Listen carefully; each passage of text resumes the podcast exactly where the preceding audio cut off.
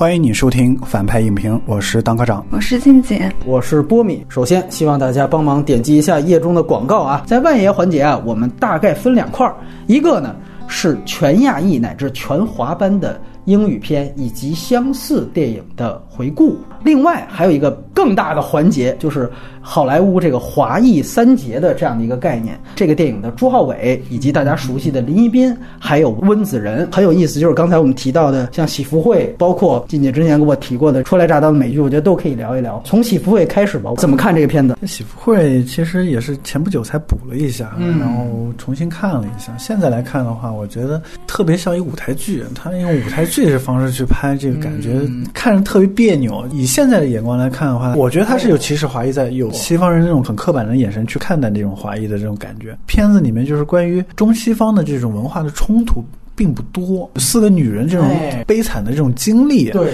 为主，然后它一个共通的一个点其实就是母女之情，从上一代到下一代的这种传承啊，以及这种观念保守的观念，因为受到母亲影响观念的这种冲突。第一，视角很散，而且它的那个讲述的手法大量的这种旁白，真的不太喜欢。静静怎么看这个片子？男性跟女性的视角会非常非常不一样。嗯，啊、我我其实很认同大科长说的，就是其其实这个片子应该是十年前第一次看嘛，最近又把它重新看的时候，我我也会发现我忍受不了那种无止境的旁白。对，而且他那个剧作是比较笨拙的，它就是一个宴会，然后镜头一推，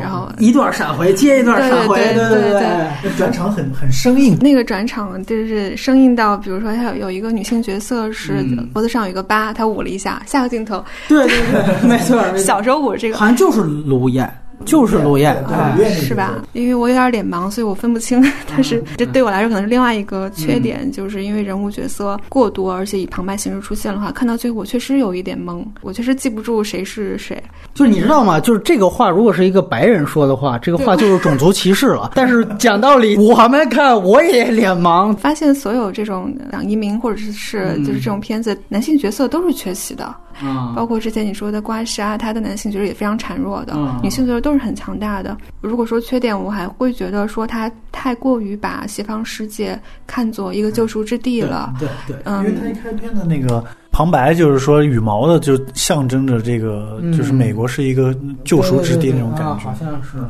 对这种不加思索的全盘接受，全盘西化。明确的分为此岸与彼岸，然后过去的事情那种是一种以一种伤痕或者是一种。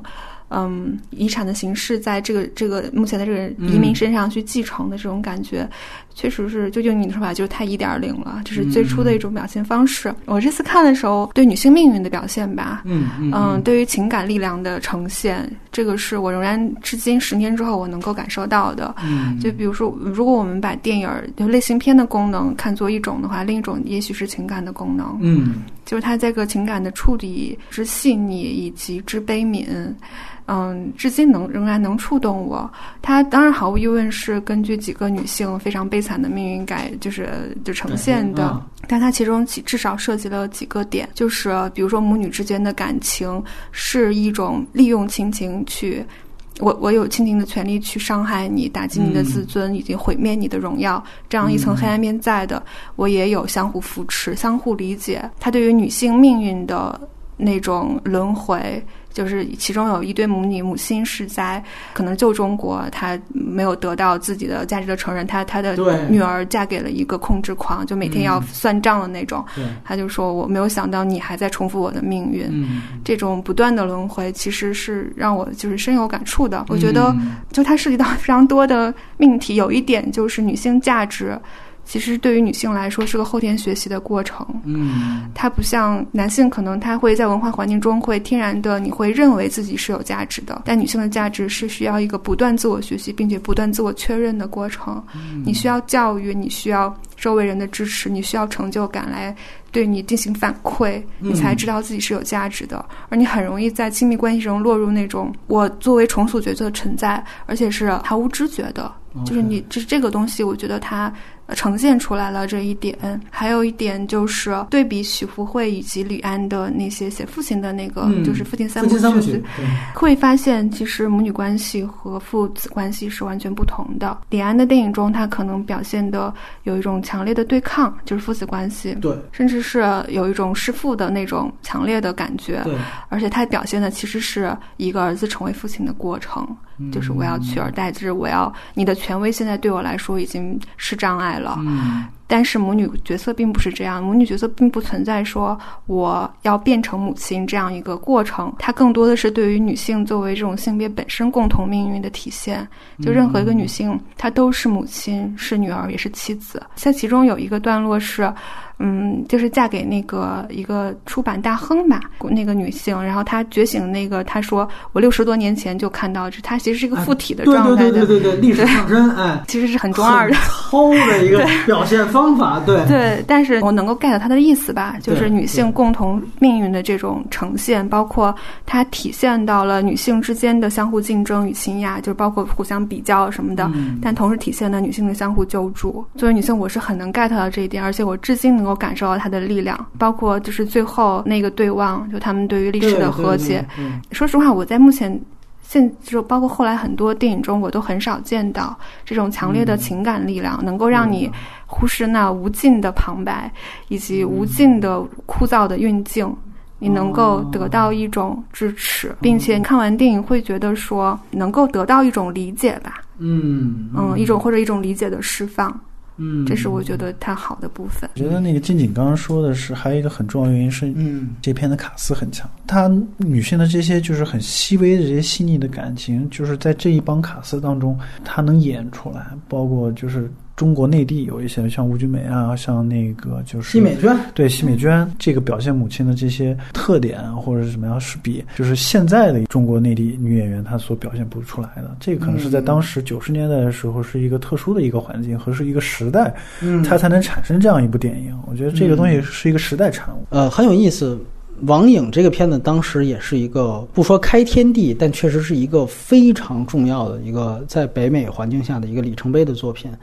但是呢，我觉得也有一个语境，是他当时其实是有一股在西方八十年代到延伸到九十年代有一股中国热或者中国风，西方很多的导演，比如说像贝托鲁奇，好像这个片子的直接的出品人和监制奥利弗斯通，也都使用过或者直接来中国拍过电影。当然了，奥利弗斯通是去越南拍了越南三越战三部曲，然后等于才有了这样的一个全华班，这个甚至可以不说全亚裔，就是全华班的一个阵容。它比詹学要更具体到华人，然后导演王颖也是华人。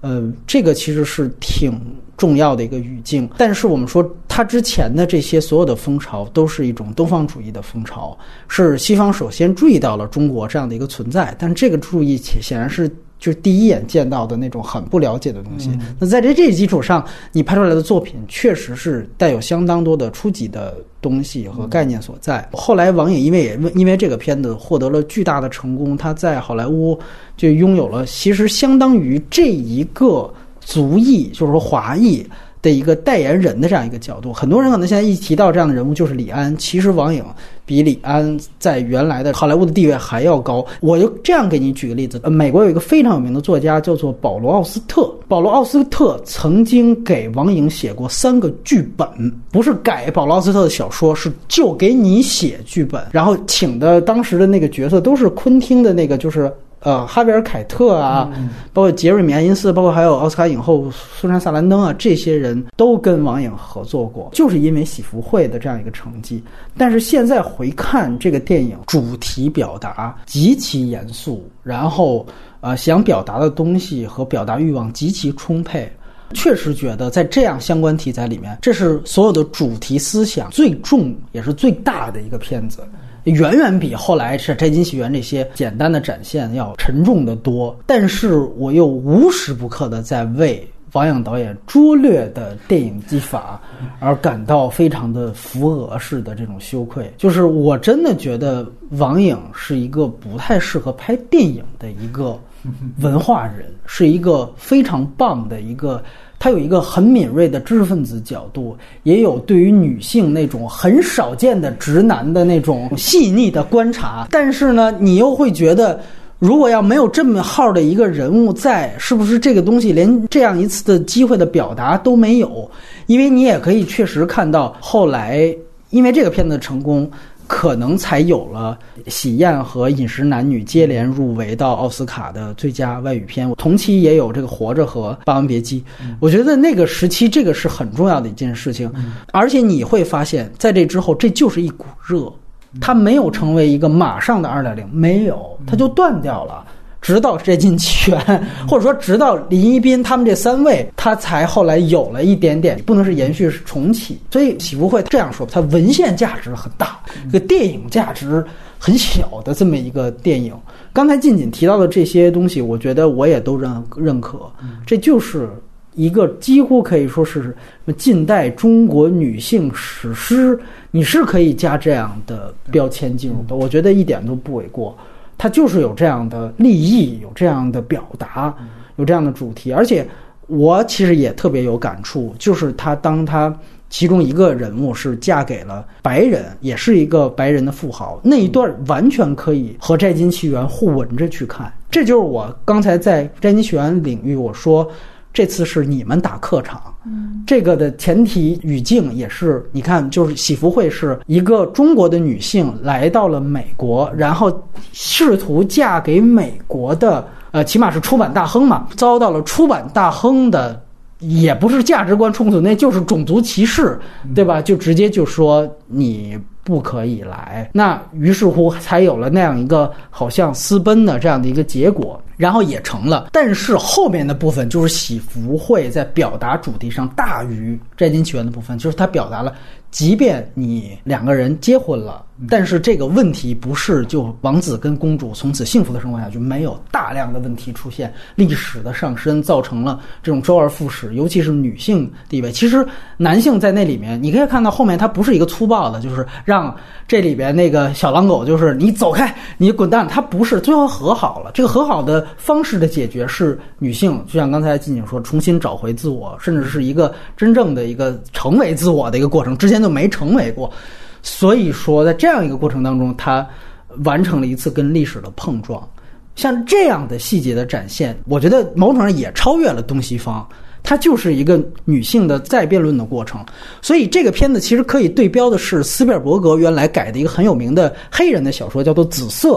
当时也是一个巨大的一个奥斯卡冤案，什么十十一项零中，那也绝对是那时候黑人还不是这个主流。你要现在那个完成度已经肯定能拿了。呃，原因就是我觉得这个很像，就是他们在展现种族冲突的时候，或许是一点零的，但是他们在展现女性主义这方面是很有想法的。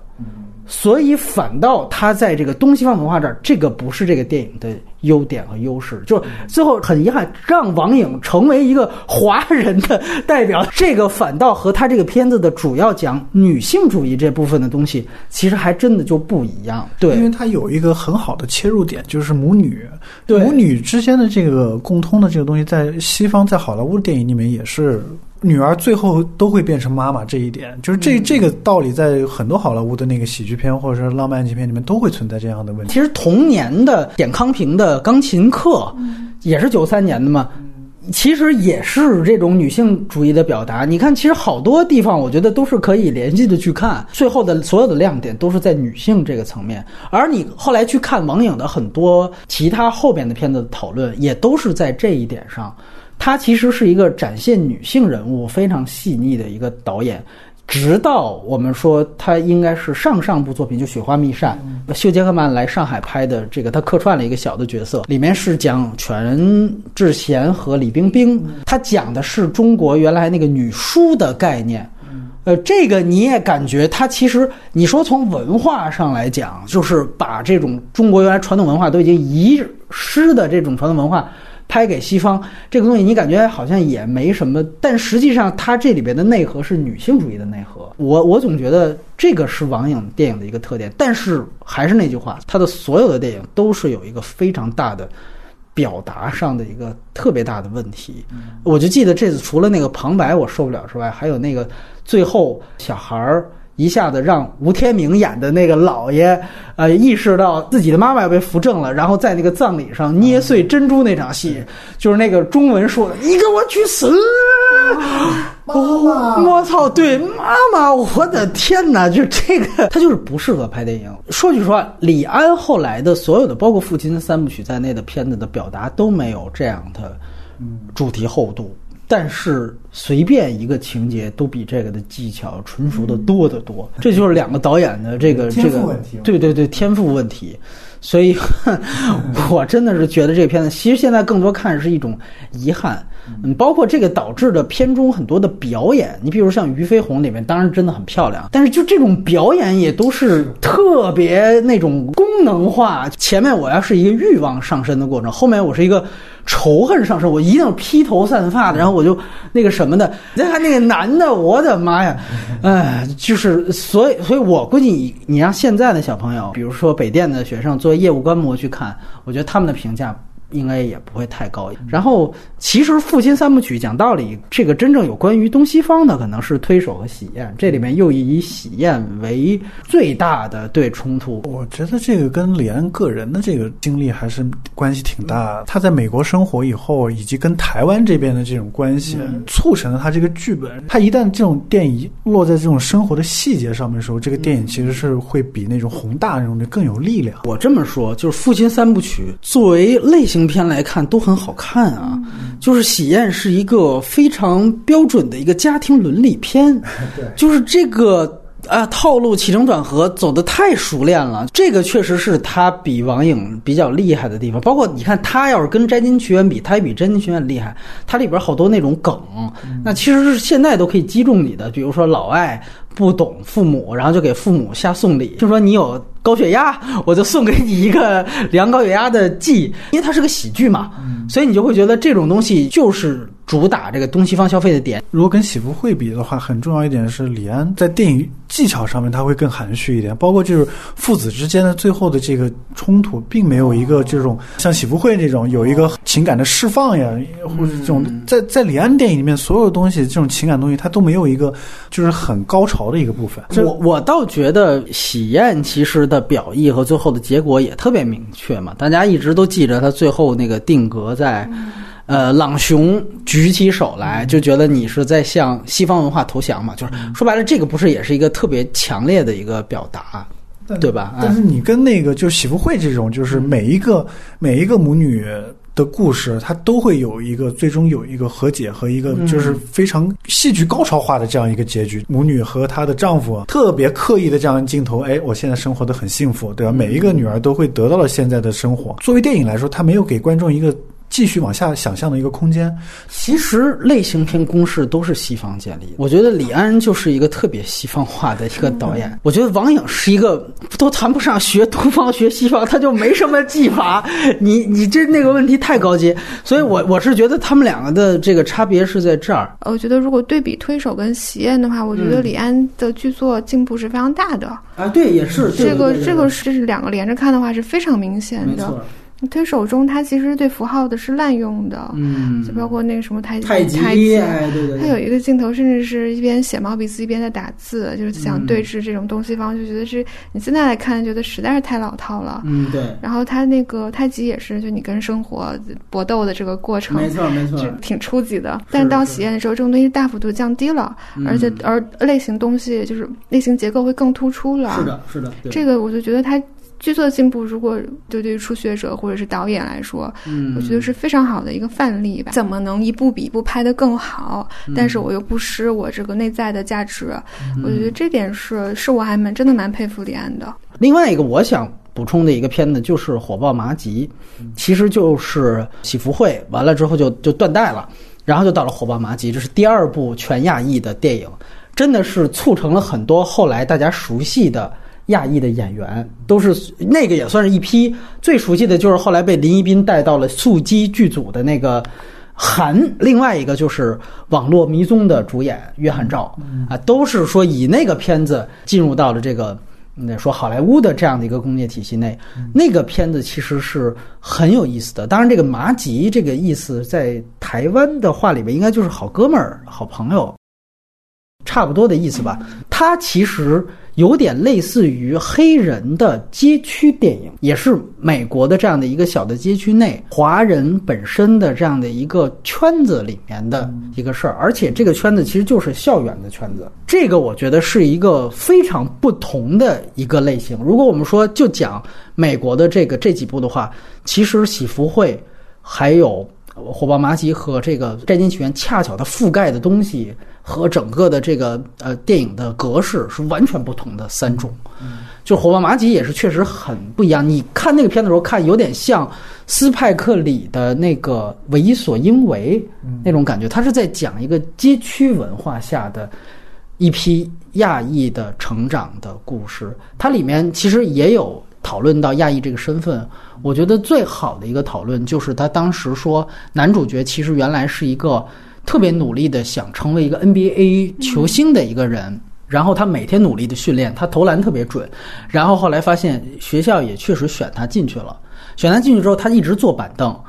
他都没说什么，这都挺那什么，只要直到有一天有一个。也是亚裔的一个，就是华裔的一个人，他是学校那个校报的办报纸了，是校报的记者。然后校报记者呃煞有介事了，美国不都这样吗？校园里边来采访他，就说。你作为一个这个这个球队里面的这个吉祥物，你的这样的坐板凳的感受是什么？他就说你凭什么说我是吉祥物？他就说所有人都知道，之所以把你招进队，是因为咱们在打比赛的时候有一个就类似于政治正确的一个呃这个规定，就是每支队伍里边的这个大名单。必须要有各种族裔的人，你被选进来，你只是满足这个条件，然后他才第一次意识到有这样一个问题，然后他就出现一个幻灭。后来真正发现那个报纸的报道一被登出来，就美国一堆小白左的学生，再加上其他的华裔的人，就一真的就去那儿抗议去了。所有的号就都是必须要求他上场，他凭什么不上场？立竿见影的起到了效果，然后逼着教练就是舆论施压，就派他上场了。然后，但是他。真的上场那一刹那，他忽然觉得所有性质就都变了，就退出了这个校队。结果一退出校队，就发现校报的那个华人就找上他，就说你要不要跟我们一起打小抄？从打小抄开始，就是你要不要跟我们一起贩毒？其实他就讲这样的一个人怎么样被拉入到这个华人的犯罪圈的这样的一个事情。当然，他是以一种很轻松的、很帮派片的。林斌你也知道，他他严肃不了啊，他不会严肃，以那样的方式去展现这样的一个过程。然后他到最后。才问了那个记者一句话，说：“当初你采访我，是不是你就早就想好了这一切？”他才意识到这是他们那是只是一盘大棋的第一步而已。后来整个他的所有的表意完成，我才会去想，其实林一斌表达了一种其实对于华人这种抱团这个圈子的一种审慎态度。就是他很意外的，就是首先我讲的根本就不是什么跟我大陆也有亲戚什么，他不讲这些东西，他也其实也。不太去讲跟白人真正的碰撞和接触过程，他就是在讲这个华人内部生态圈儿。有些人就是借着这个说咱们得抱团儿，或者说我借着这个正正确点把你拉下水。这个东西我觉得还是他那个电影挺重要的一个亚文化的，他那是一个亚文化电影的范畴的东西。也是因为这个片子后来，所以才让他去指导那个《东京漂移》那一部的《速度与激情》，他是第三部才接手的嘛。前两部都是那个《飓风抢劫》那个导演，所以就觉得好像这都共通的啊。就你既然是华人，反正你来东京，你应该也差不差不离儿。完了，就就最后让他做这个。呃，说句实话，我觉得后边他的所有作者性就都基本没了。但就是火爆麻吉这个，我觉得还是挺好的。然后呢，还有《刮痧》这个电影是咱们到美国拍的一个片子，它是英语片，但是它不是好莱坞投资的，它是咱们这边呢是北京人在纽约那个电视剧的导演郑晓龙来拍的。嗯，我不是我我第一个印象就是蒋雯丽的英语真好，嗨，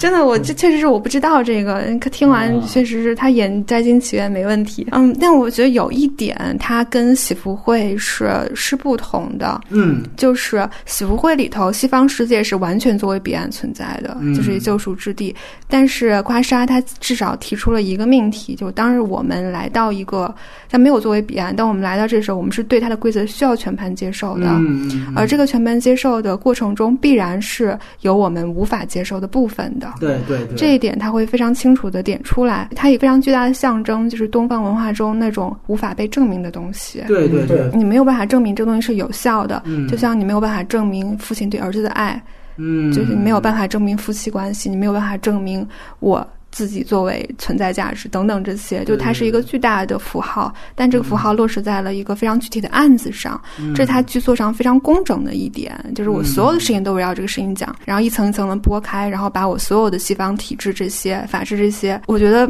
它好的在一点是，作为西方律师那个他做的是没错的，对对，这个他不是说他没有黑化的去去展现，对对对，他就是体制就是这么运转的。呃，整个儿童救助是没有问题的，像我们现在。可能微博上还有人去表扬，就是啊，我们一定要嗯防家暴，就是说他这一系列的准则是建立在那个社会基准之上的，是没有问题的运行的。只是说，当我们有这样一个文化融入进去之后，我们是不是就要面对很多冲突和矛盾？如果你愿意待在这里，你是不是要全盘接受它？对这些都是这个电影比喜福会要想得更远的地方。对，就是在东西方层面，对对他对讲的，但是他所有的东西也都在这儿。而喜福会其实它更多东西是在女性那对部分讨论，还是喜福会厚度肯定是更大。对其实说到这一点，我们就可以直接说大病这个事情。大病就是因为它最近，我相信可能看过的年轻的观众也更多，多而且还确实拿到了这个奥斯卡一项这个剧本奖的提名，改编剧本奖。那个片子当时我是。在聊那个什么跨越八年的新娘那个耳旁风里面，我做了对比。我当时是主要类型片的角度来讲，我就说，你那个跨越八年新娘也是，就是两个人好着好着，突然一下子这个新娘病了。但是我说，其实你就围绕着这一点在这纯爱，我说这个东西太单薄。大病其实是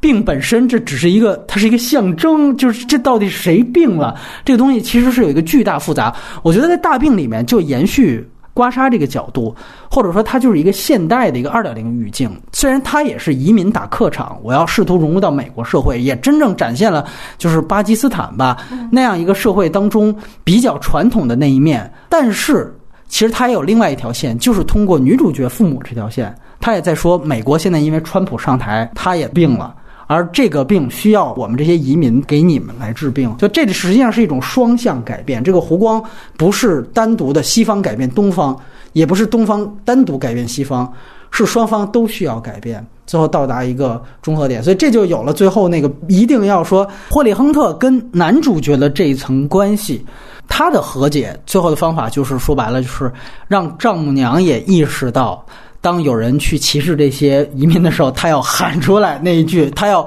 勇于去做斗争，因为这个好像才是真正进步和开放的美国的主流的价值观所在。所以那个电影，我觉得它好的地方就在于它也是特别工整，那种工整其实也是李安式的那种工整，然后它的表意。就又都是双向的。你比如说，我们在之前聊七月二十二的时候聊到那个挪威的那人言可畏，今年挪威的冲奥片儿，那个其实就还是单向，就他其实是在讲，也是巴基斯坦，就是挪威的这个圈子里面，他被怀疑是跟白人男孩睡了，啊，他就被以一种绑架的形式被他。爸爸拐回了这个巴基斯坦人，那个片子其实就是单向的嘛，所以我还是觉得就是大病在这些方面是特别难能可贵，而且他在票房上也非常好。是它作为一个圣丹斯系电影，它是儿级片，它大量那个段子其实都是就是对有有涉及到性的那种。它四千二百万，那是仅次于去年圣丹斯的那个《绝命镇》的一个第二的票房成绩。所以，所以像《真人奇缘》这种片子，就是票房爆，它嗯它其实不是一个偶然嘛。没有，我记得你刚才提到挪威那个，嗯就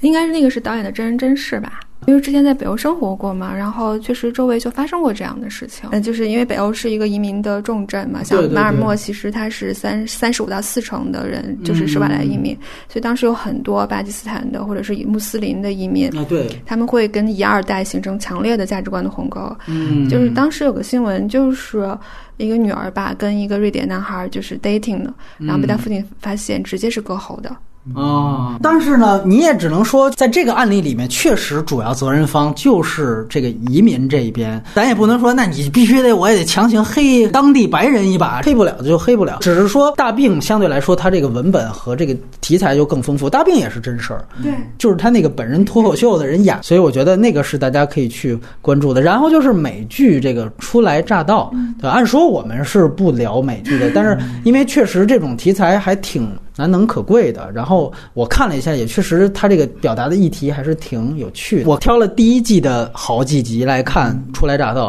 我一看就他那个整个制作的水平和那个成本，你就知道是一个两间屋子，完了就那么来了。是整个这个剧作还是因为我觉得电视剧还是一剧之本，这个剧本是很重要的。对，进进来。哦，它应该是根据小说改编的吧？对，它是根据华裔的一个美国厨师叫做黄义明的回忆录同名回忆录来改编的。对，就是这里面这个小胖子，他原来就是小时候特别喜欢 hip hop，喜欢嘻哈，完了觉得我以这个东西作为我跟我父母那一代割裂的这么一个投名状的一个东西一样。提一点吧，就是这个嘻哈，嗯，呃，他其实，在那个欧阳万成的那个，嗯，他个人的回忆录的也提到这点，他是香港移民，嗯，然后，嗯，他自己就是首先得到自我解放，同时与父母产生隔阂，也是因为喜欢上嘻哈。但其实是很有意思的，是因为黑人本身也不是一个强势的吧，就大家都是弱势，都是少数族裔，这是他们反叛的一种方式。而呃，中国移民的孩子可能跟他们接触会更多，因为大家都是少数族裔，所以迅速接受他们反叛的那种形式，而以此来作为一种自己的就是反叛的方法论的工具也好，或者是情感的宣泄也好。对，亚文化，你可以这样说。对对对对，这个我都觉得还是蛮有意思的，因为在那个嗯，《Fresh Off the Boat》也是这么表现的。对对对，就提这一些是这样。因为他第一集我记得有一个，就是他刚搬到奥兰多，完了那个时候。呃，他穿了一个这种嘻哈的一个一大先生的那个 T 恤，然后那个本来想跟白人孩子坐一块儿，然后白人孩子不理他，然后他就去找黑人孩子，然后黑人孩子就说算了，要不然你就坐这儿吧。他们俩才聊起来大先生这个事情，然后白人孩子那边听见了，大先生出新专辑第一天我就去买了。华人小男孩说我是偷的，然后那白人说嚯，那你挺牛逼。完了之后你过来吧，他马上就过去了。然后这个黑人小孩就坐在这儿就说。我操！一个黄种人和一个白人建立友谊是去是靠一个黑人建立起来的，这他妈太扯了！他那全都是这种移民融入的梗，然后坐在那儿之后，他就把他妈妈带给他的应该是什么炒面啊那种东西一拿出来，然后其他那些白人，哇，这什么东西太恶心了，赶紧给我走！然后把他就把他给推开了，然后又回到那黑人那儿说：“哦，白人嫌弃你，你又来找我了，你给我滚！” 他反映出第一天小胖子具有错。后白干就是没有得到任何种族和这个族群的认可，就是他所有的梗也都是到这儿。然后很有意思的，你比如说在那个第一集的最后一集，好像是他他也讲他们小学里边有展，所谓每个人要展现一个文化开放日，每个人扮演一个国家。然后他其实，在讨论的也是就是吴天敏演的这个就是啊《摘金奇缘》的女主，她就说那个哎，我现在感觉我自己太融入白人生活了。所以我一下子要决定，我要那个回到原来找回中国的根，我什么都全盘中国化，然后就开始就全盘中国化。然后这时候那个小胖子回来说：“呃，那个文化开放日，老师让我们每个人选了一个国家。”他说：“那你选的是谁？”他说：“我选的是牙买加。”然后他就学牙买加那时候说话，他说：“不行，你必须得给我选中国。”然后他们说不能选中国，然后他就直接带着孩子去找校长了。然后他就说：“哦，我们是刻意没让。”他选中国，这个才有一个更公平的体。他就说：“那你这种刻意是不是也是一种种族歧视呢？”然后那校长说：“哦，那他选吧，就是因为那是一个喜剧，然后所有东西全是梗，然后就是那种巨快的转变。然然后到最后你会发现，当他试图全盘中国化的时候。”他还是会情不自禁的去看美剧，然后还是会觉得美国的生活那一部分放不下，然后他又会讲啊，原来我还是别去刻意的中国化，就是他在喜剧的过程当中去讲这种移民的这种对于文化根源和当地社会融入，一直是一种。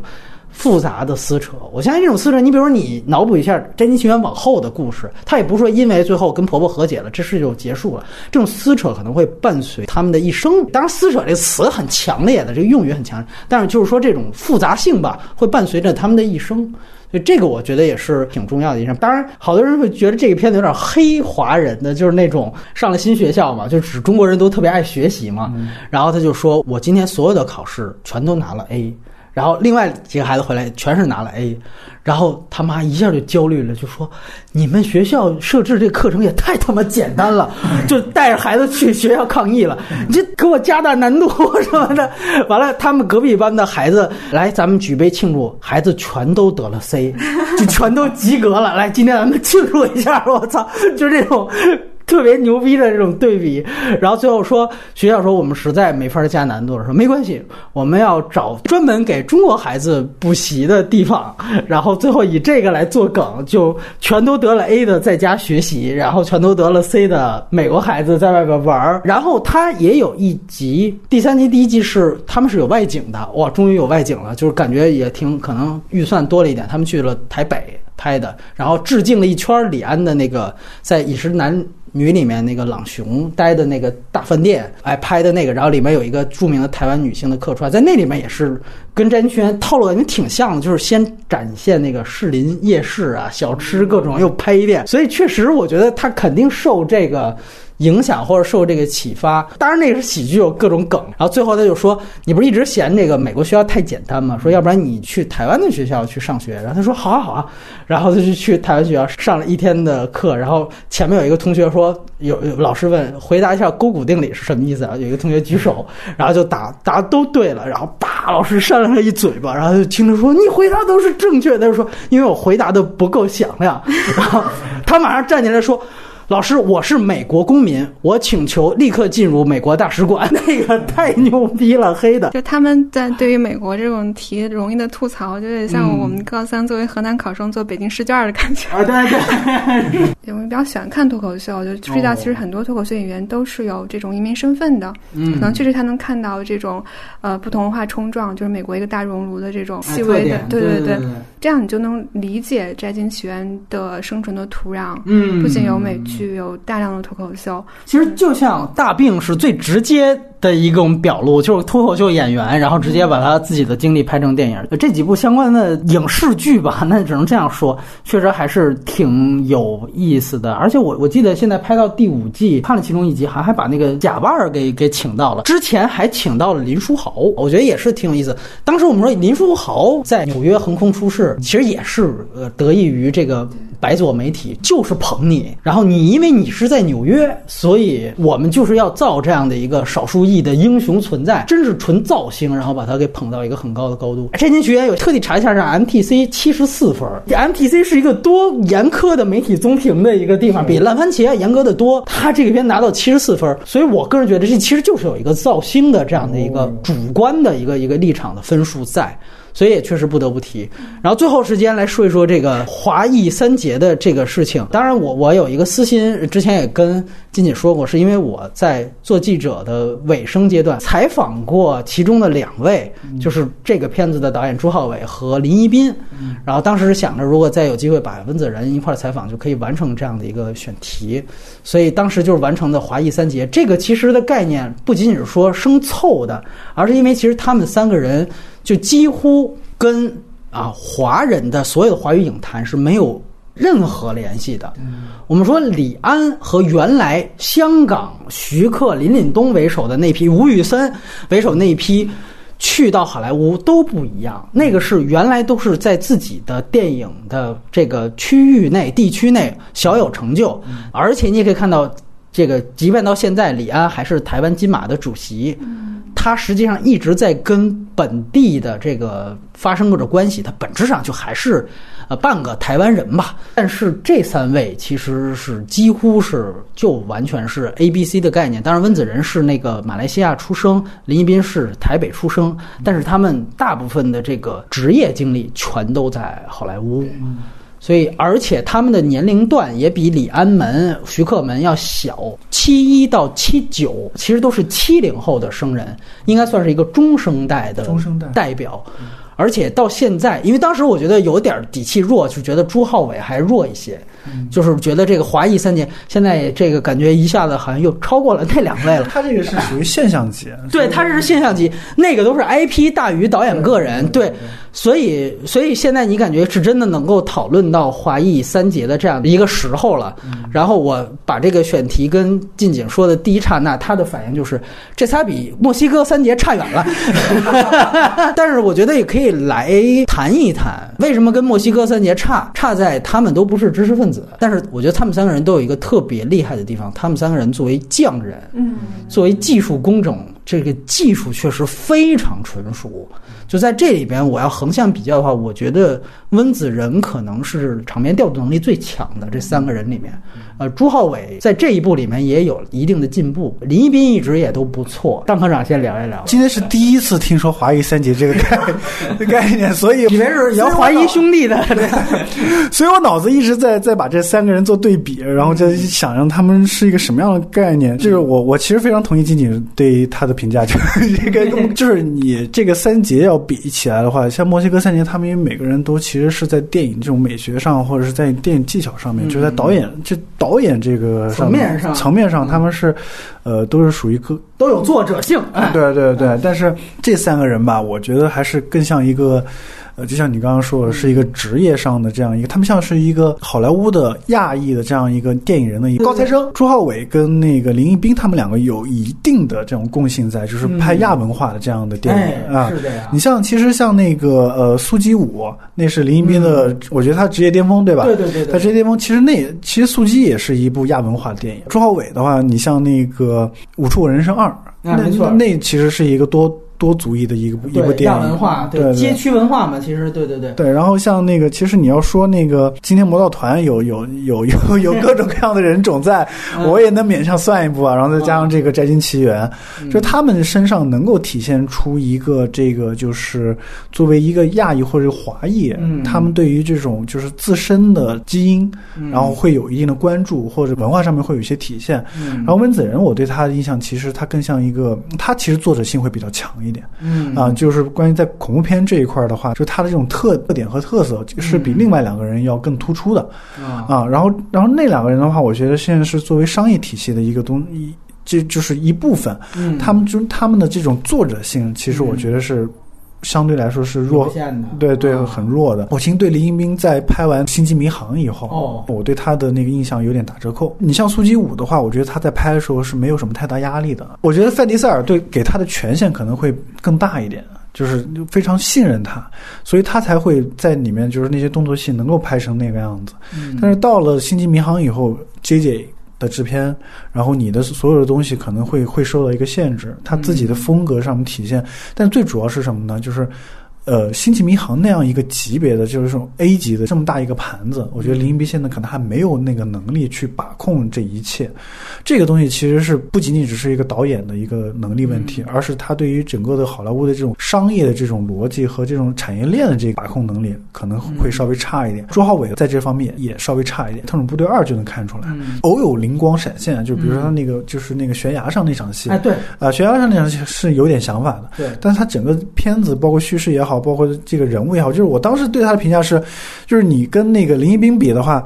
同样是那个拍岩石，对吧？岩石在《特种部队二》里面是完是没有特色的，是没有特点的，拍的特别难，特别难看。包括动作戏的设计也好，但是在在那个速激五里面，岩石这个角色是相当相当出彩。其实岩石也跟温子仁合作，速激七呀。啊，速激七是温子仁导演啊，对对对，这茬忘了，哎，所以你能看出来，就是他们在大制作这这上面，你会发现，就是他们两个人，朱浩伟跟那个林一斌，都会都会相对来说差一点。温子仁，你要拍呃速激七的话，他我觉得到速激七的时候，他已经是一个就是流水线的东西了。速激七很不容易的，就是就是那一部保罗沃克出的事儿。所以他其实是在出事儿之后要重新改剧本，然后重新把那个片子拍完。对，那个都用到了完片担保了嘛，然后最后有那个完成度，大家觉得这其实也算是导演能力的体现吧？我是觉得速激从第五部之后到第从第六部开始，六七八就都挺傻逼的是吧？就都已经是那个范迪塞尔一个人在一个人在后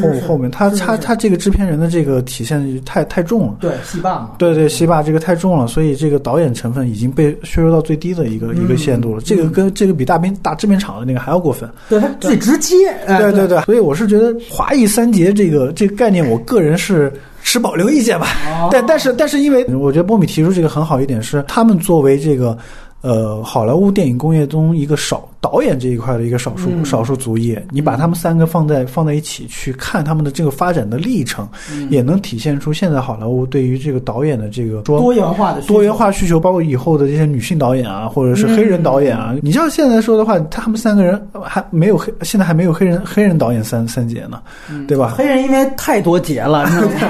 对，一百零八将，那五百罗汉了，对对，但是我是觉得现在他们三个的地位，我是觉得比可能比在商业领域上对比好多黑人导演高，要要要强要强很多了。他我跟你说，能够跟他们三个齐名的，也就是《黑豹》那个导演。现在当然确实就更牛逼了，因为他之前拍了《魁迪》，那个票房也是非常棒。其他的对商业片领域就不算是《唯独十二年》那些，对，确实很少有人。所以，所以我并不是特别看好温子仁的《海王》。嗯啊，因为就是根据他们三个人之前的这些作品来看，比如说像朱浩伟，他找到了他自己的一个方向，比如说《摘金奇缘》，就很好的能体现他的一些就是他的长处在，就是包括 MV 的镜头啊这种东西，我觉得这个东西是他们的长处。我们有两个事情必须前前提啊，一个就是李安也只是拍过一部大成本的片子，就是《绿巨人》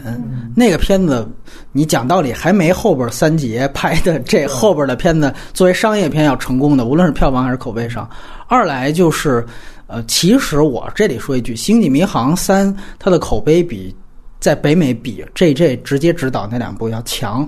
原因就是因为它其实有一点，就是我们讨回了原来老的《星际迷航》粉丝的那样的一些举动，就有点像《星战七》的那种感觉。然后还有一个很重要的一点，就是当时林一斌是拒了《终结者五》就《终结者创世纪》，然后去拍的《星际迷航三》。你要对比《终结者创世纪》最后那个成品和票房，呃，《星际迷航三》也是一个更好的选择。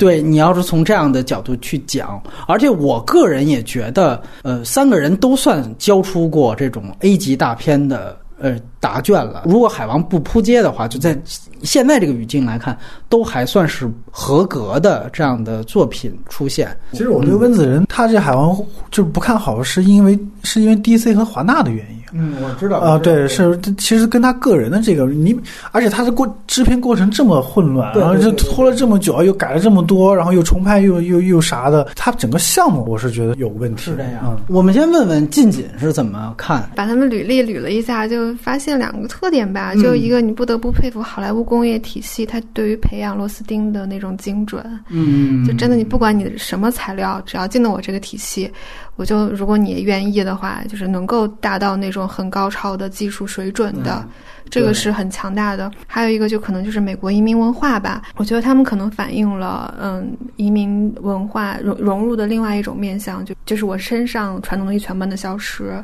就我我我完全的融入主流的叙事之中。我记得之前看温子仁的采访嘛，所有的记者都会试图想让他承认他亚裔的身份对他的拍片，尤其是拍恐怖片是有影响的。哎，他永远都在否认。是这样，就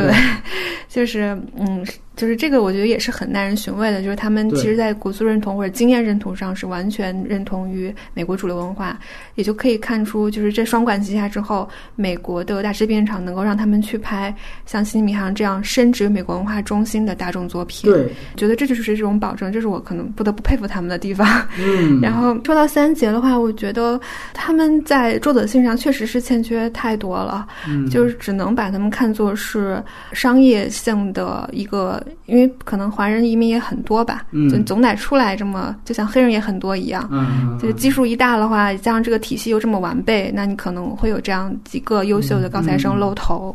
这样的，我之前你跟我说这个时候，我当时还说，哎，是不是可以做一个选题是，呃，民族经验如何借助好莱坞体系讲故事？嗯，但是后来我想了想，我觉得他们身上没有什么民族经验可讲。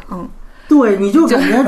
就是《摘金奇缘》算是开始了，之前都没有。对对对，是这样。就是包括他们三个人，应该也都不说汉语吧？对他们三个人应该是一句中国话都不会。嗯因为我我记得，嗯，就是拍《地心引力》的时候，当时那个萨拉布洛克林他特别爱讲一个笑话，就是朗索卡隆的。口音，哎 对对对对对，不是很标准。然后他就有一次说了一个什么，所有片场所有人都以为他在说脏话，啊但他其实不是。其实就能说明，因为语言本身就是文化一个巨大的载体。嗯，就如果他们连中文都不会，那我相信他们这个民族经验应该是非常少的。对嗯对对对，所以就解释了为什么哪怕到《摘金奇缘》这个汉语的对白拍的都如此糟糕，因为你导演都没有判断力，你顶多旁边找一助理，这就跟我们说张艺谋好莱坞拍一英语片，对。这意思一样。是是，有一点我想谈，就是温子仁还是马来西亚，然后去到澳大利亚，他是去墨尔本上的学，而且是应该是皇家理工大学，墨尔本皇家理工大学。那个大学其实别看是理工大学，他那个艺术系的排名还挺高的。他在那儿主修的是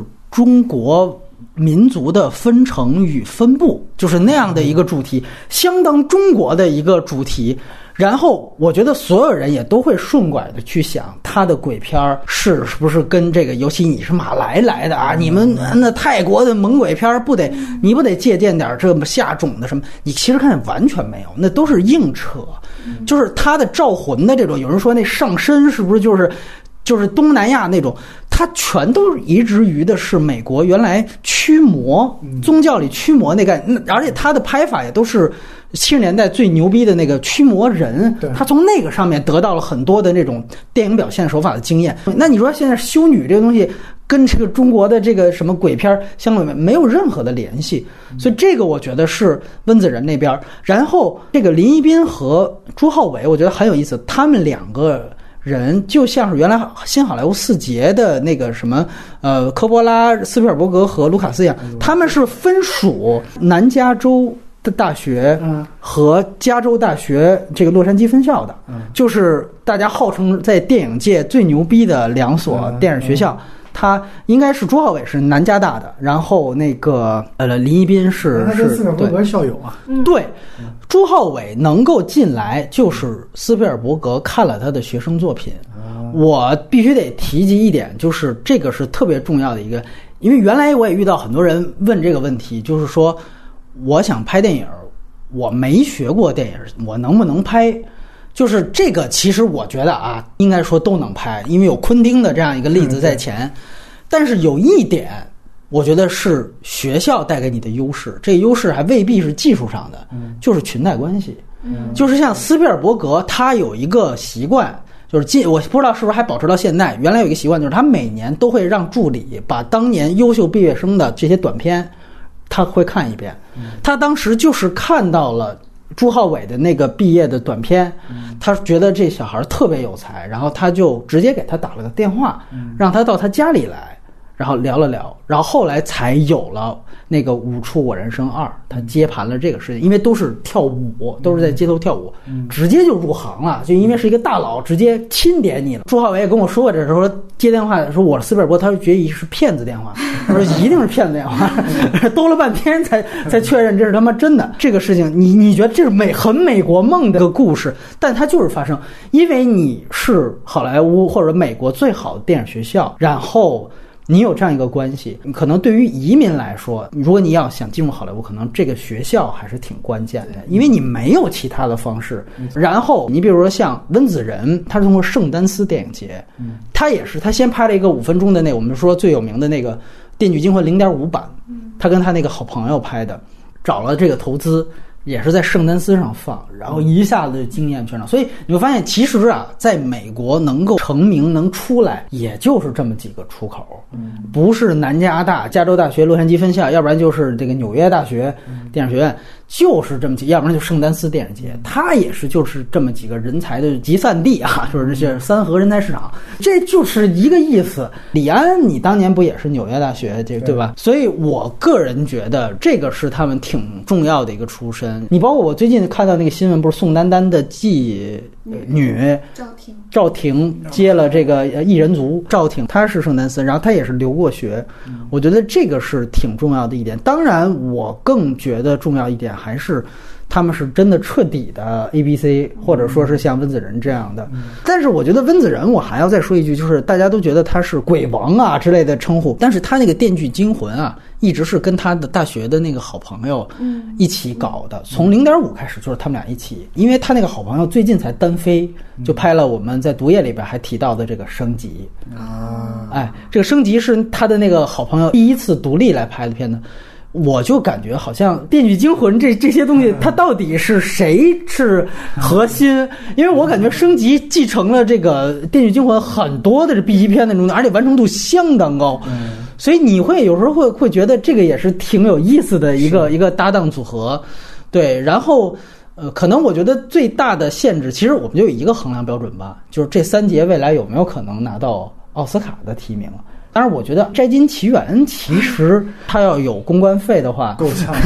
因为它像这种片子，两个奖项是最有可能的，啊一个是剧本，一个是最佳影片。一般这种小片儿你要进去的话，这两个奖项是最、哎是最最有可能。我要觉得就是，如果奥斯卡真的开了，今年就开了那个什么最佳流行影片，那那这肯定就会入了，那可能会有提名 对对对，而且我们也看到，就是这几年奥斯卡在不断的。把他的那个评委全都吐故纳新，接受了大量像贾樟柯这种在其实北美根本就没有奥斯卡认可的这样的也纳入进我的评委范围，就是因为我希望我有一个更全球和更多元化的视野，我觉得这也是一个机会。我觉对这个是跟着那个，还是跟着这个整个美国现在的一个政治政治情况去走吧。是就是你像川普现在任期的这，他任期内就是。嗯呃，朱浩伟刚好接了这样一部片子。嗯如果这个这片子你放在再放在五年前，或者是奥巴马那个时期，甚至再早一点我觉得他是不会出来的。对对对对对，所以所以我觉得还是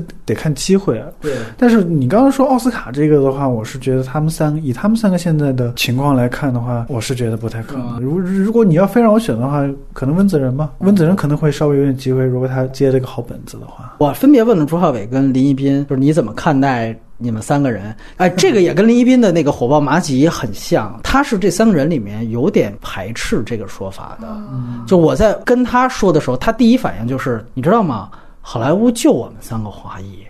就我们三个华裔，他们还老弄错我们三个，说他把那个朱浩伟当成我，把把我当成温子仁，把温子仁当成，就说他说这还老叫错了。他说：“这个是我就是比较不太能忍的一件事情。”他然后就是一堆官话，他就说就是那意思，就是任何有志之士、有才的人都可以一起合作。哎，就是这个是不分种族、不分这个。然后我把这个问题问朱浩伟，也不知道是因为他马上就拍这么一个《真金奇缘》，他的回答就是非常的那种，他就是说。我们三个人其实就是关系比你想象当中的要近得多。比如说，我这一部《惊天魔盗团二》在北美上映的时候，正好赶上温子仁的那个《召唤二》上，然后林一斌的那个《星际迷航》上，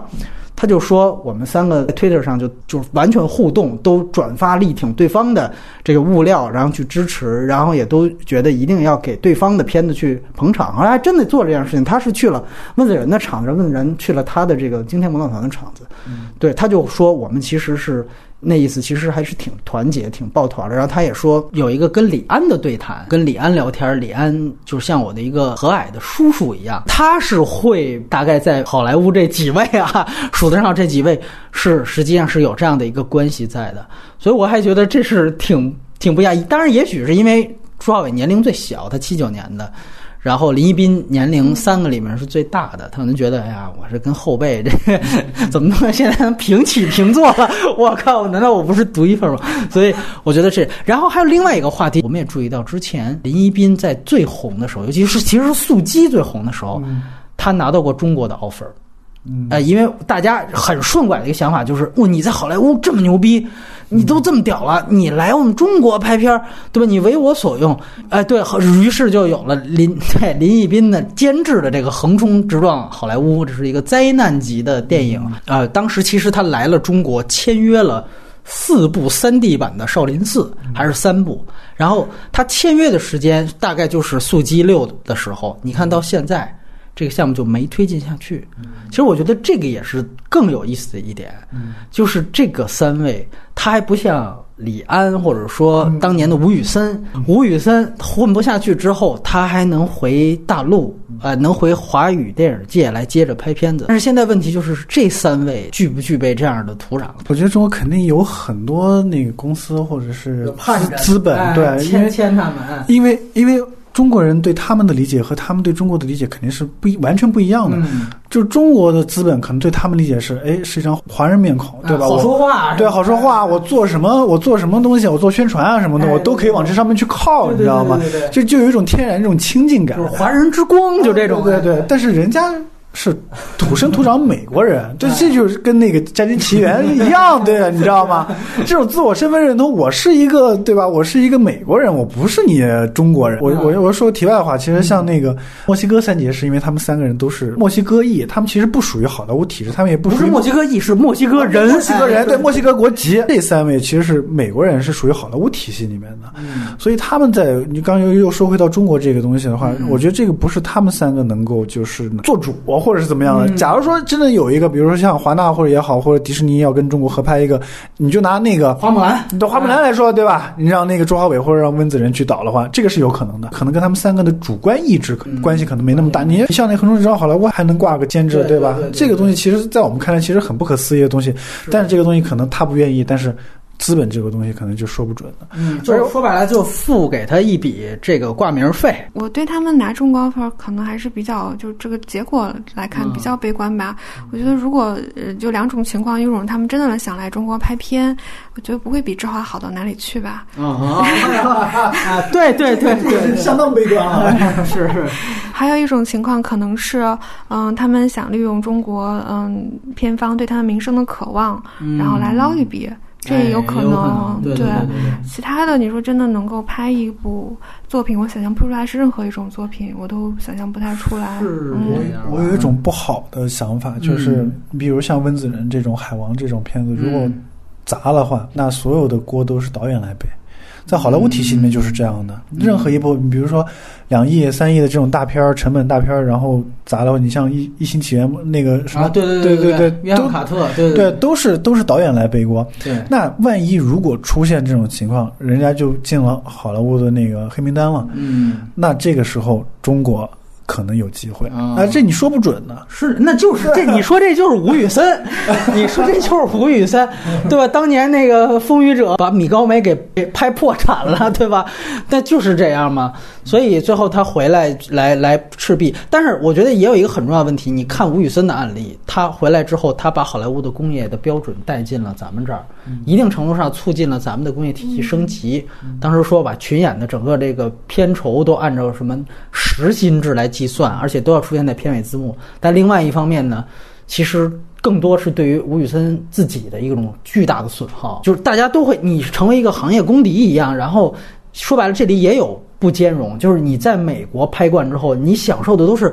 美国那种极高效的工业体系，嗯，就是我相信这是一种使用的同时，你为它所使用的时候，你也在享受它那种世界最一流顶级的那种高效的体制。嗯，我就这么去想，你比如我也想过，比如林一斌他拍《星际迷航》，这口碑不算差。嗯。呃，但是你比如中国现在不是也大批量的这种科幻片也开始起来了吗？对吧？我相信我我也听到现在有一些马上就要啊、明年春节上映的一些科幻片儿，这个口碑有人你看过跟我说并不好啊，或者并 并不怎么样。那是不是会需要一个这样的导演去操作？但另外一方面，我就会想，他们一来，他们面临的这团队，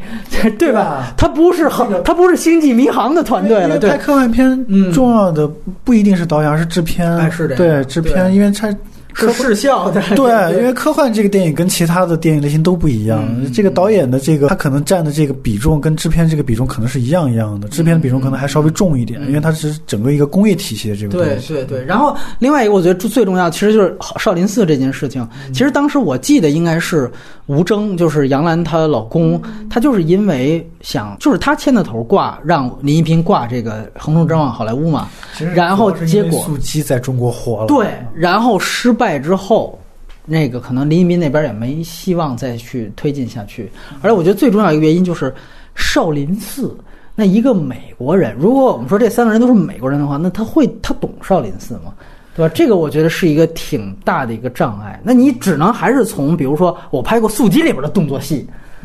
那我我去拍这个东西，那那它会是一个什么样子，对不对？我觉得这是一个特别大的一个问题。而且另外一个，我我觉得静景刚才说的也很重要，就是我们都知道罗素兄弟不是前一段还被北京文化就是战狼的那个公司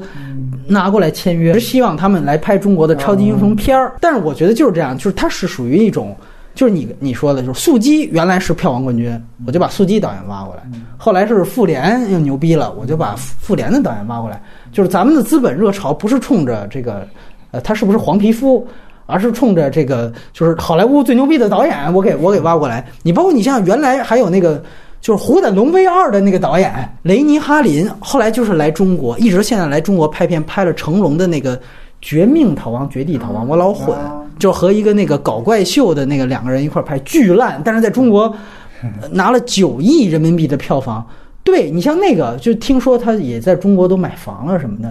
就是他就属于是好莱坞典型的工匠嘛。对我是会觉得，可能华裔三杰在这个优势上，除了一张脸之外，其实并不比雷尼哈林这样的导演就其实我们现在在谈的时候，也是因为他那张脸和他的皮肤嘛。嗯他但他实际上，呃，你回到原来是他们三个其实跟好莱坞其他的导演没有什么太多的区别。但是我觉得刚才波米说的有一点，我觉得非常认同，就是他们三个其实是中国。出国留学的这样电影留学生，嗯或者是美国的一些亚裔的这些电影学生，他们的一个榜样，他们的一个哎他对对对，真的是给他们指明了一条道路。对对对，这个可能对我觉得这个可能会更重要一点。包括《摘金奇缘》，我我补充一下，就是他其实给中国像要拍这种《小时代》也好，或者是那种嗯浪漫喜剧啊，他其实指明了一条道路。因为马上要在中国上映了，对所以所以他这个对于中国的电影人来说也也挺重要的。最后说到《摘金奇缘》，他下集现在这这么大卖，肯定要拍。他的第二部小说其实就是《中国富豪女友》，而且呢，哎，对，这就是他的直译的名字。但是说肯定是在上海，那这一部他就不得不面对这个强大的中国，甚至是中国内地的这样的一个受众。两位对于这个续集看好吗？对，我会比较担心他选中国卡斯的时候会出现的问题。哎嗯，对啊然后包括这种两两个，就是好莱坞的制片体系和中国文化以及中国的这种啊外景，以及包括中国演员这种融合的这种程度，这这个东西其实是相互的。你好莱坞到我中国来拍片，或者说我中国到你好莱坞拍片，像长城这样，嗯都会存在这种水土不服的情况。这个这个现在还没有看到一个很好的方法去解决它。嗯我觉得除非就是比如说天幕危机那种，我拿你上海只当景儿。啊，对。甚至我内景儿以为的上海都是在伦敦拍的，或者就是呃，巨齿鲨呃最后那个三亚的那个啊对对对那那那场戏，那样那样你去呈现一个很真实的那种中国，有点自黑或者自嘲这种感觉，啊是是是是那个可能会好一点的。嗯。但是你要说中国富豪女友这个名字听起来就 就有有有点吓人是吧？啊，但我但我对啊。这部续集如果拍成的话，会非常感兴趣。会有啊是我也几个感兴趣几个原因吧，嗯。一个是其实比如说第一部他把那个 Old Money 设在新加坡，你其实不会去想来钱的来源问题的。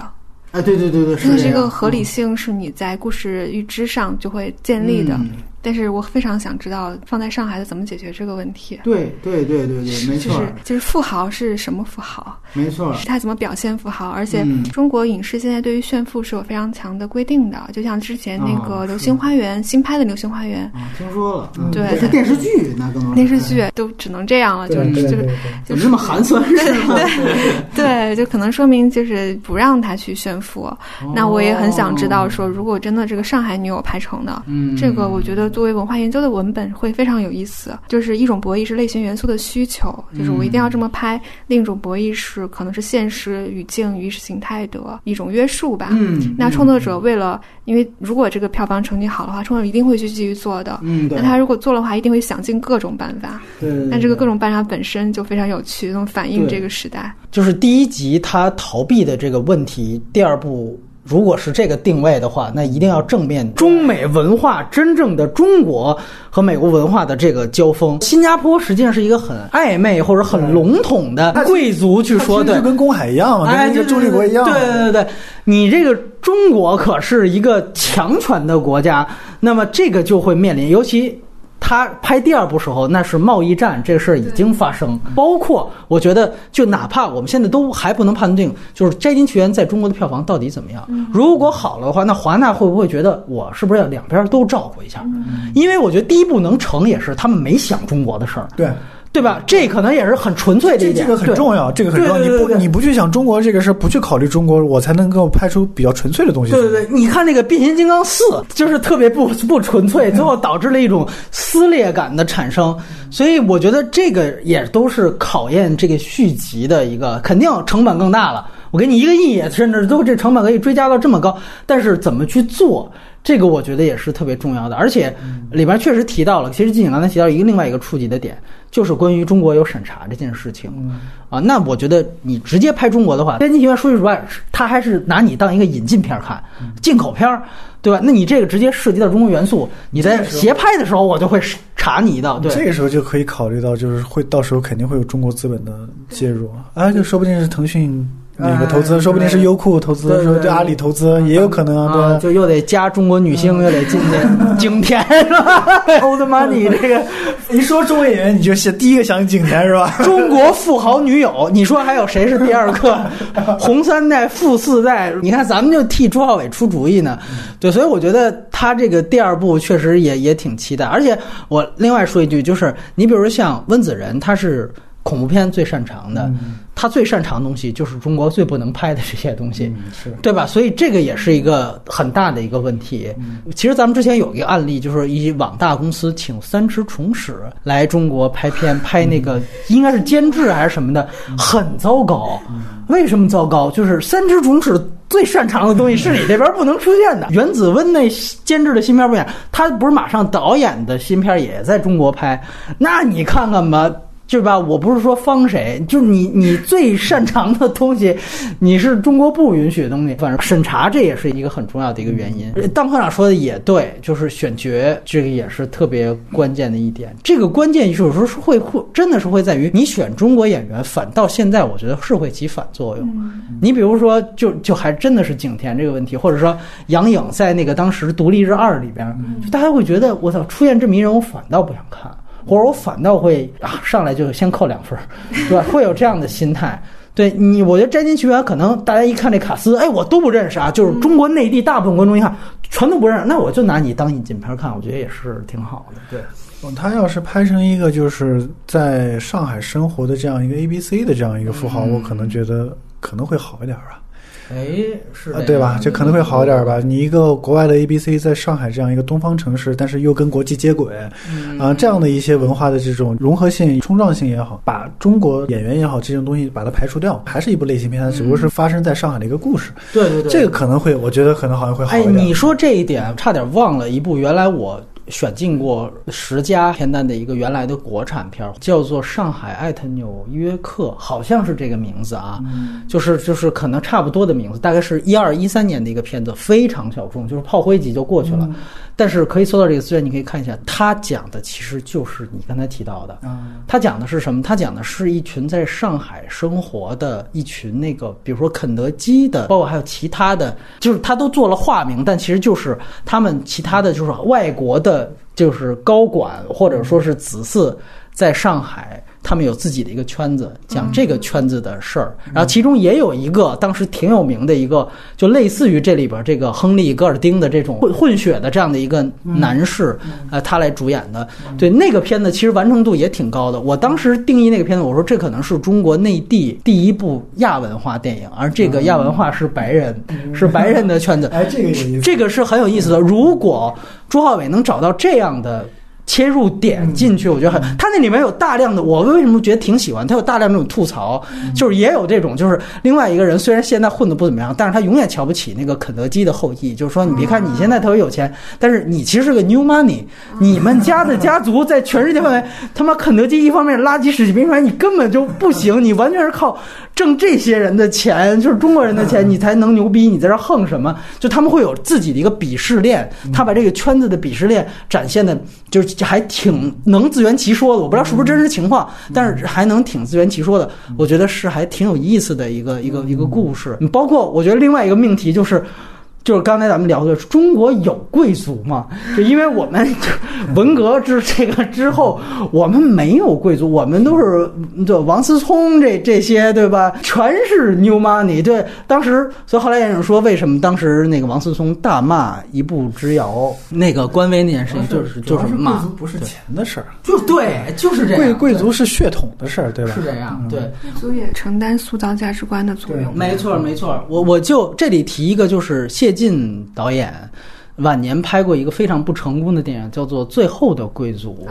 那个片子其实讲的应该是我记没记错，应该是白崇禧的后代。他们流浪海外的故事。当然，那个片子后来也被。各种炮轰啊，就说你谢晋，你作为一个共产党体制下的导演，你了解白崇禧的后代的真正的焦虑？那 那确实，我觉得这批评也得当。你感觉总是感觉那味儿不太对，就是你肯定没有一个真正的有这样生活经验，或者起码了解他们的人，他可能有一些想象的东西在。但是我确实觉得，起码就白崇禧那一代，那还算是能提一提这个贵族这两个字的东西。你包括。哦，还有一个文革当中特别有名的一个小说，叫做《上海生与死》啊啊，对吧？他算也算是贵族后裔。这个书在美国卖的特别好。对对对对，我至今我都能在书店去，就就跟摘金奇缘摆在一起。真真真的，就是我真的去书店，我首先震惊的是那个三部曲摆在最显眼的位置，而且都是那种不是哈利波特级别的，都不是满的，一看就是很多人拿的，就已经卖很多了那种。感觉，然后可能下面就是什么上海生与死这样，或者是另外就是这种讲美的，对对对对对对，就非常的混搭。我就说一句，就是像。上海生于此，包括像谭美这些，可能在美国是真正的主流。就是我其实一直好奇，就是严歌苓虽说也算是一个留留洋的海外作家，但是感觉他的作品其实根本没有到这个程度。在美国主流文化文学市场肯定不是的。对对对，他其实都没有到，甚至没有到畅销书这个程度。这个我确实要提。就原来那个严歌苓也说一件事情，我觉得也也挺那什么的。他就是他提到他。当时有一个签售会，然后他去啊，好像就是跟《初来乍到》里边那个情节有点像。他签签售会，然后他讲的是他的小说里面有一个黑人的妇女，他写了这么一个虚构的一个人物，然后这个黑人妇女又吸毒，完了又什么堕胎，又这个又那个的，反正一个挺负面的形象。然后他就在这个签售会，结果突然就来了一位黑人的妇女。就指着他鼻子就开始各种骂，说你凭什么把我们黑人写成这个样子？你就可见，就是严歌苓可能因为他也是文工团出身，他不是从小在美国长大的，他根本不了解美国的文化当中。你是，反正你现在是不可以这么去 去虚构一个真实的。形象，所以他说那件事情给他的冲击是特别大。去年呃，纽时有一个最畅销小说，有一个是华裔作家写的，叫《无声告白》。嗯，呃，那个也是讲移民故事的，呃，写的写的挺好的。那你看过？哦，对，很畅销，然后也有中文版，然后写的是。也是一个女性视角写的，这个也挺套路的，但是她掌握了那种美，她为什么会进入到主流的那个书单上？是因为她掌握了非常娴熟的西方叙事技巧，就你还得学会她的语言，对她的贵族式来写，就没有贵族的人士，我觉得也好理解吧，因为我们国家的合法性就建立在消灭贵族上呀。哎，对，这个是这样，是这样。好像如果再塑造贵族的话，挺名不正言不顺的，就这个道理好像很难纠正过来。是这样，只有没落的贵族嘛，只有我大清的这遗老遗少，只有这种对，所以你可以理解为就是末代皇帝其实是个没落贵族的电影，就你把它，反倒那我觉得替代性特别高，你把它换成一个欧洲那种原来盛极一时的望族的后裔，最后特别没落，在战争当中、战火当中，最后成为一个平民和一个。浩劫的呃旁观者，我觉得都行，那都没什么问题。那个其实是一个就对最后的贵族的感觉，溥仪是最后的贵族。中国富豪女，我估计他黑的就是 new money 这种东西，让他再看一遍，一步之遥吧。哎，你之前说你在黑豹，你也是在美国看的。就是我看，比如《摘金奇缘》，其实并不是一个亚裔包场的状态，就是它各个种类。但黑豹真的是，我看的是 IMAX 静幕厅，就是恨不得几百个，就是我从来没有置置身于那样的一个群体中。然后很逗的是，我旁边坐的是一个白人老太太，就我们俩是被所有就是黑人同胞包围着。然后就有一个很有趣的观影体验，就是梗，大家梗的笑点是不一样的。就是嗯，比如说他们的共情的点是那种黑人角色的点，但我跟老太太就是有一个点是我们俩同时笑了，就是那个三里出现的时候。哦，那那是 对，就是我也笑了，对对对。对，但这个时候你就会发现，可能黑人都不笑。这老头谁呀？然后就是觉得一个是就还蛮有趣的吧，就虽然我们不是同样的种族，但那种流行文化接受程度是那个结构性的，对对对，对，但是他们是体验生命体验对对对对对，因为我觉得像我不知道你上你去看的时候，黑豹已经上几轮了，我觉得可能后边的所有那个是七亿五到七亿的观众，根本就可能都不是漫威的观众，他还真未必有中国的漫威迷熟这些。斯坦李的彩蛋梗